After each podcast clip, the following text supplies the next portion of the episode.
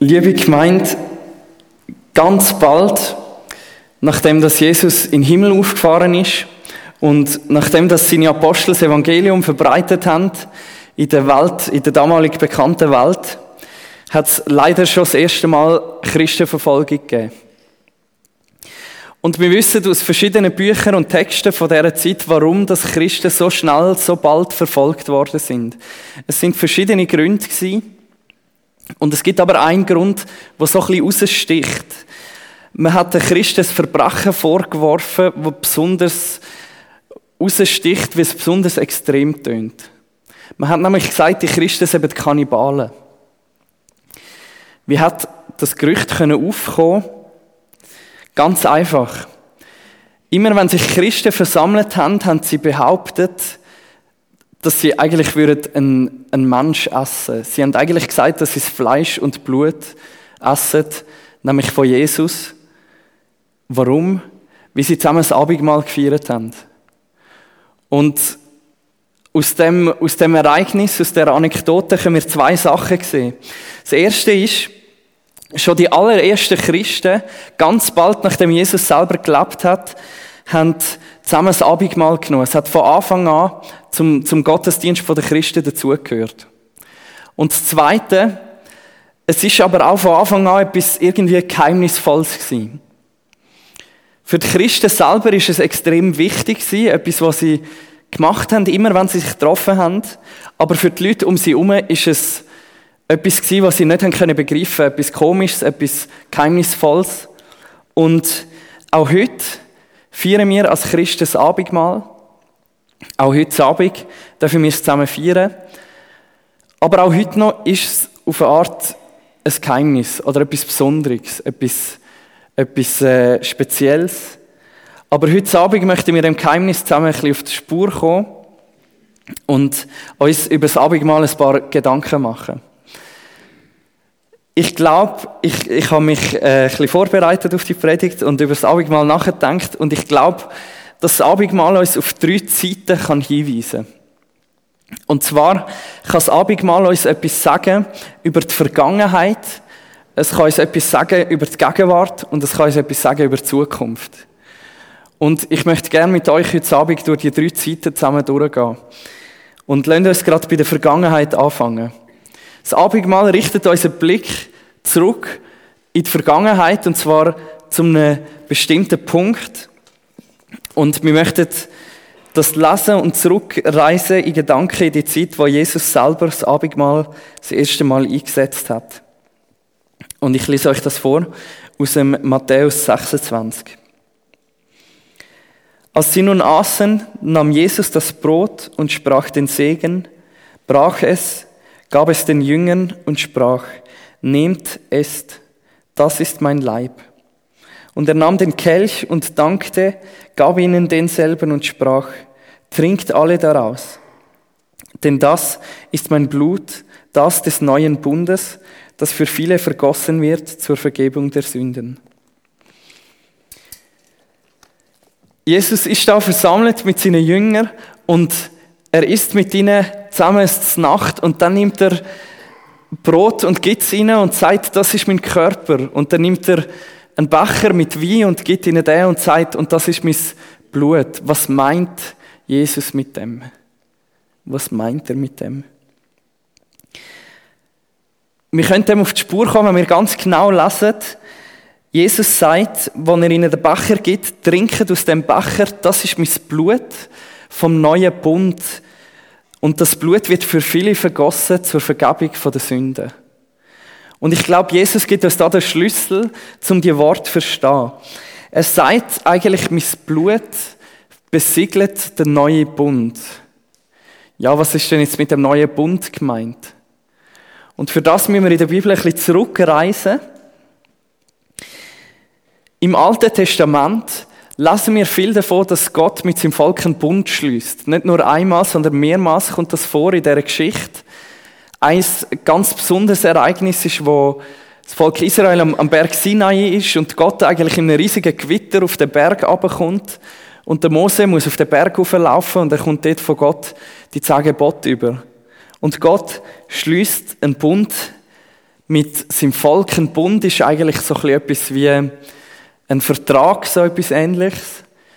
Es ist etwas, wo es gibt zwei Seiten und die beiden Seiten verpflichten sich zusammen auf etwas. Meistens gibt es noch jemanden, der ein Zeuge ist von dem Bund. Wir kennen heute noch den Ehebund, der eigentlich aus dem besteht, dass zwei Seiten zusammenkommen. Sie verpflichten sich zusammen auf etwas. Es gibt Zeugen und Gott macht das mit seinem Volk im Alten Testament. Aber je länger man das Alte Testament liest, desto mehr merkt man, es gibt ein Problem und das Problem ist, dass der Bund immer wieder gebrochen wird. Und zwar immer wieder von der Seite der Menschen. Gott hebt fest an seinem Bund, an dem, was er sich verpflichtet hat, aber die Menschen tun es immer wieder übertreten. Und wenn ihr zum Beispiel mal das Buch Richter leset, dann ist es so eine richtige Spirale, dass immer wieder das Volk eigentlich den Bund übertritt, dann schickt Gott ihnen eine Strafe. Manchmal ist es ein anderes Volk zum Beispiel, was sie angreift. Dann kehren sie um zu Gott und sagen, es tut uns leid, wir haben den Bund gebrochen, wir möchten wieder zurück zu dir kommen, Gott. Dann schickt Gott ihnen Rettung, dann geht es eine Zeit lang gut und dann fängt das Ganze wieder von vorne an. Und das geht so weiter über eine lange Zeit und dann kommt das Volk von Gott an einen besonderen Tiefpunkt. Aber zumindest in dem besonderen Tiefpunkt schenkt Gott ihnen eine besondere Verheißung. Und die Verheißung ist im Jeremia 31. Die Zeit Gott, es kommt die Zeit, in der ich mit dem Volk Israel und dem Volk von Juda einen neuen Bund schließe. Der neue Bund, den ich dann mit dem Volk Israel schließe, wird ganz anders aussehen. Ich schreibe mein Gesetz in ihr Herz. Es soll ihr ganzes Denken und Handeln bestimmen. Ich werde ihr Gott sein und sie werden mein Volk sein. Alle vom kleinsten bis zum größten werden erkennen, wer ich bin. Ich vergebe ihnen ihre Schuld und denke nicht mehr an ihre Sünden. Mein Wort gilt. Gott sagt zu seinem Volk an einem absoluten Tiefpunkt, es wird einen Moment geben, wo es einen neuen Bund gibt. Und der neue Bund hat eigentlich vier Zeichen.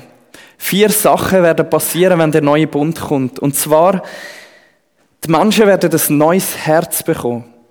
Sie werden nämlich ein Herz bekommen, das das will tun, was Gott ihnen sagt. Es wird eine Versöhnung geben. Gott und sein Volk, der Bund ist ja gebrochen worden. Das, Gott ist auch wütig geworden, weil der Bund immer wieder gebrochen worden ist. Aber Gott sagt da, und es wird eine Versöhnung geben. Es wird wieder gut sein zwischen mir und meinem Volk. Man wird Gott kennen das heißt, es wird Beziehung wieder möglich sein zu Gott. Und die Schuld wird vergeben werden. Es wird Vergebung von der Schuld geben. Das sind also die vier Kennzeichen vom neuen Bund. Und jetzt kommen wir wieder zurück zu Jesus. Jesus gibt seinen Jüngern den Becher mit dem Wein und er sagt, das ist mein Blut, das Blut vom neuen Bund zur Vergebung der Sünden. Jesus sagt an dieser Stelle, bald wird es passieren, dass mein Blut vergossen wird und mein vergossenes Blut besiegelt der neue Bund. Es braucht das. Es ist nötig, dass mein Blut vergossen wird, um den neuen Bund zu besiegeln. Und Jesus sagt, mit ihm selber, mit seinem Blut, tritt der neue Bund in Kraft. Es wird ein neues Herz geben. Es wird Versöhnung mit Gott geben. Es wird Beziehung mit Gott geben. Und es wird Vergebung von der Schuld geben durch sein Blut. Durch das, was er am Kreuz gemacht hat. Durch das, dass er sein Blut am Kreuz vergossen hat. Und Jesus hebt seine Jünger den Becher her und bietet ihnen das alles an. Und ich glaube, das Gleiche macht Jesus auch heute. Wenn wir den Becher nehmen im Abendmahl, dann sagen wir damit, dass wir das für uns persönlich in Anspruch nehmen. Wir sagen all das, was Jesus möglich gemacht hat am Kreuz, der neue Bund, das gilt für mich ganz persönlich. Ich habe das genauso nötig gehabt, weil ich genauso den Bund mit Gott habe gebrochen, weil ich Schuld auf mich geladen habe, aber er hat mir vergeben am Kreuz. All das hat uns Jesus am Kreuz geschenkt. Und so weist uns das Abendmahl auf die Vergangenheit hin, weil es erinnert uns an all das, was Jesus gemacht hat. Es erinnert uns daran, dass Jesus am Kreuz sein Blut vergossen hat und dass mit dem der neue Bund möglich geworden ist. Mit dem kommen wir in die Gegenwart. Was heißt das Abendmahl für uns heute, für die Gegenwart, für da und jetzt? Und man könnte das so zusammenfassen, bleiben in der Gemeinschaft. Jesus sagt im, im Johannes 6 etwas Spannendes. Und zwar, Jesus sagt, wer mein Fleisch isst und mein Blut trinkt, der hat ewiges Leben und ich werde ihn auferwecken am letzten Tag. Denn mein Fleisch ist wahrhaftig Speise und mein Blut ist wahrhaftig Trank. Wer mein Fleisch isst und mein Blut trinkt, der bleibt in mir und ich in ihm. Mit anderen Worten, Jesus sagt, wenn wir regelmäßig zusammen das Abendmahl nehmen, ist das ein Zeichen davon, dass wir in Gemeinschaft mit ihm bleiben. Und natürlich ist das nicht das Einzige, ähm, was wir machen, um mit Jesus in Gemeinschaft zu bleiben, aber es ist ein wichtiger Teil davon.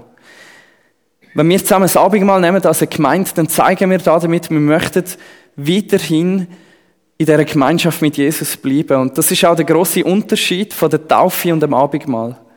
Taufe ist ja etwas Einmaliges, etwas, was man macht, zum, zum den Anfang vom Leben als Christ eigentlich markieren. Aber das Abendmahl ist etwas, was wir immer wieder nehmen können. Etwas, was Gott uns immer wieder auch schenkt.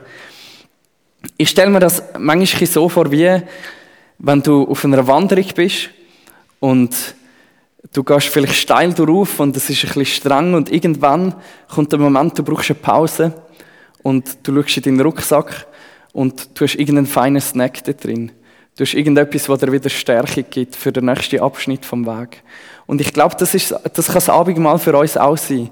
Wir sind auf einem Weg unterwegs mit Jesus. Manchmal ist der Weg anstrengend. Manchmal geht es steil drauf. Manchmal gibt es Wegstrecken, wo wir nicht mehr mögen. Und dann ist für mich das Abendmahl wie, wir können kurz absitzen und wir nehmen das als eine Stärkung, die Gott uns gibt für den nächsten Abschnitt vom Weg. Und so bleiben wir in dieser Gemeinschaft mit Jesus, aber Gemeinschaft mit Jesus heißt auch Gemeinschaft miteinander. Gemeinde. Und das gibt es nicht dran voneinander. Gemeinschaft mit Jesus heißt auch Gemeinde. Der Paulus schreibt in einem Vers an die Korinther im 1. Korinther 10, der Kelch des Segens, den wir segnen, ist er nicht die Gemeinschaft des Blutes des Christus. Das Brot, das wir brechen, ist es nicht die Gemeinschaft des Leibes des Christus. Denn es ist ein Brot, so sind wir die vielen ein Leib, denn wir alle haben Teil an dem einen Brot. Das Abendmahl heißt also nicht nur, dass wir mit Jesus in der Gemeinschaft bleiben, sondern auch, dass wir untereinander in der Gemeinschaft bleiben. Darum nehmen wir es auch zusammen. Da zusammen als Gemeinde. Und ich finde das etwas extrem Schönes. Weil, überlegt dir mal, was ist, was ist das, was uns alle verbindet? Da als Gemeinde. Wenn wir ein Fußballverein wären, dann wäre es Shooten das, was uns alle verbindet. Oder wenn wir eine Guckenmusik wären, dann wäre fast nach das, was uns alle miteinander verbindet. Aber wir sind eine Kille. Und das, was uns alle verbindet, ist, dass wir die Gemeinschaft mit Jesus brauchen. Das, was uns alle verbindet, ist, dass wir können sagen, das ist auch für mich nötig gewesen, dass Jesus sein Blut vergossen hat. Ich brauche die Gemeinschaft. Ich brauche die Vergebung von meiner Schuld. Und ich finde das etwas so Schönes, dass wir das zusammen im Abendmahl zum Ausdruck bringen können. Ja, jetzt haben wir gesehen, das Abendmahl weist uns auf die Vergangenheit her. Es zeigt uns, was Jesus am Kreuz gemacht hat. Das lässt uns erinnern an das, was Jesus gemacht hat. Und es weist uns auf die Gegenwart her. Und in der Gegenwart ist es wie so ein, ein Snack beim Wandern, etwas, was uns hilft, dran zu bleiben, etwas, was uns in dieser Gemeinschaft drin lässt bleiben. Und jetzt kommt für mich so ein bisschen das Highlight. Es weist uns auf die Zukunft her. Und ich habe euch ganz am Anfang die Verse vorgelesen, wo Jesus das Abendmahl einsetzt. Und ich habe extra noch nicht ganz alles vorgelesen. Und jetzt möchte ich euch noch den letzten Vers vorlesen. Nachdem, dass Jesus seinen Jüngern das Abendmahl gibt und erklärt, sagt er noch etwas anderes. Ich sage euch aber, ich werde von jetzt an von diesem Gewächs des Weinstocks nicht mehr trinken, bis zu jenem Tag, da ich es neu mit euch trinken werde im Reich meines Vaters. Jesus sagt, ich werde kein Wein mehr trinken, bis zu dem Tag, wo ich mit euch im Reich von Gott wieder wird Wein trinken. Was sagt er da damit? Er sagt, jetzt nehmen wir zusammen ein kleines, ein kleines Abendmahl, ein kleines Essen. Aber es wird nur mal ein Essen geben und das Essen wird ganz anders sein. Das, was wir jetzt nehmen, so, so ein Stückchen Brot und ein Stückchen Traubensaft, das ist wie ein Vorgeschmack auf ein Festessen, was geben wird im Reich von Gott. Falls du heute Abend ähm, noch auf der Suche bist nach einem Lieblingsbibelvers, möchte ich dir einen Vorschlag machen. Und der Vorschlag ist Jesaja 25, Vers 6. Dort steht, und lasst euch so ein bisschen auf der Zunge zergehen. Und der Herr der Heerscharen wird auf diesem Berg allen Völkern ein Mahl von fetten Speisen bereiten, ein Mahl von alten Weinen, von fetten, markigen Speisen, von alten, geläuterten Weinen. Gott wird uns ein Essen parat machen. Und ich bin überzeugt, dass der Jesaja an dieser Stelle von dem redet, was wir meistens den Himmel nennen. Von Gottes neuer Schöpfung, von der Ewigkeit. Und es steht, was wir in dieser Ewigkeit werden machen, und das heißt, wir werden essen. Wir werden gutes Essen essen und wir werden feine Wein trinken. Wir werden zusammen anstoßen und Gott selber wird unser Gastgeber sein. Gott selber wird uns bewirten.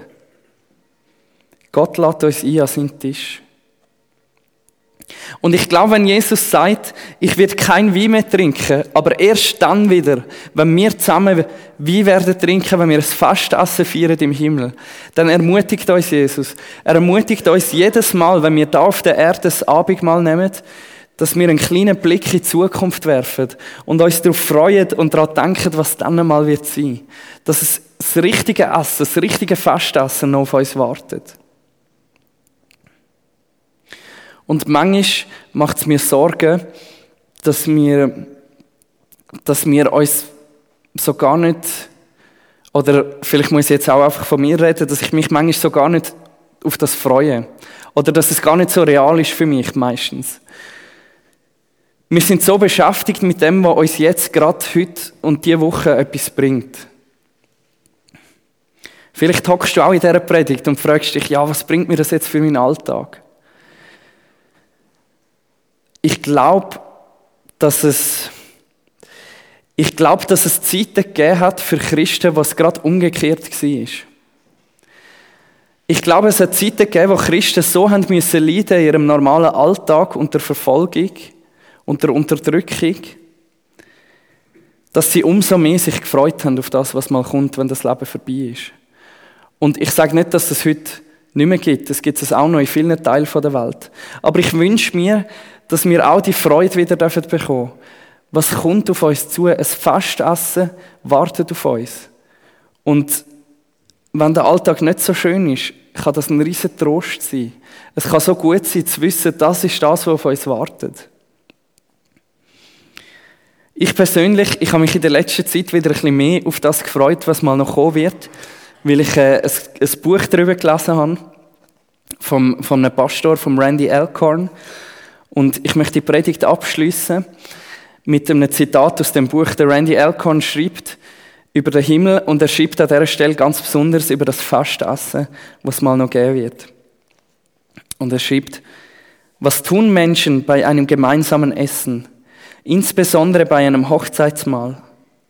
Essen und trinken, miteinander sprechen, Geschichten erzählen, feiern, lachen und Nachtisch essen. Im Orient dauern Hochzeitsessen oft eine ganze Woche lang. Wenn wir zum Hochzeitsmahl des Lammes kommen, werden wir keine Gäste sein. Wir werden die Braut sein. Vater im Himmel, ich danke dir von Herzen für das Geschenk vom Abendmahl und für den Blick, den du uns schenkst, Herr. Zuerst in die Vergangenheit, an das, was du gemacht hast am Kreuz. Es erinnert uns daran, dass du dein Blut vergossen hast für uns, dass wir die Vergebung von der Sünden haben. Es besiegelt einen neuen Bund, Herr, dass wir versöhnt sind mit dir, dass unsere Sünde vergehst, dass du nicht mehr daran denkst und dass Beziehung mit dir wieder möglich ist. Ich danke dir, dürfen wir in der Gegenwart das Abendmahl zusammen nehmen, um einfach in dieser Gemeinschaft bleiben mit dir, aber auch miteinander als Gemeinde und zum gestärkt werden auf unserem Weg. Und ich danke dir, dürfen wir in die Zukunft schauen, Herr. Du wirst uns ein Essen parat machen. Du wirst uns bewirten in Ewigkeit. Und das gibt einfach eine riesige Freude. Es gibt eine riesige Freude auf das Festessen. Und jetzt dürfen wir einen kleinen Vorgeschmack davon haben, aber dann einmal dürfen wir es geniessen. Hab Dank dafür. Amen.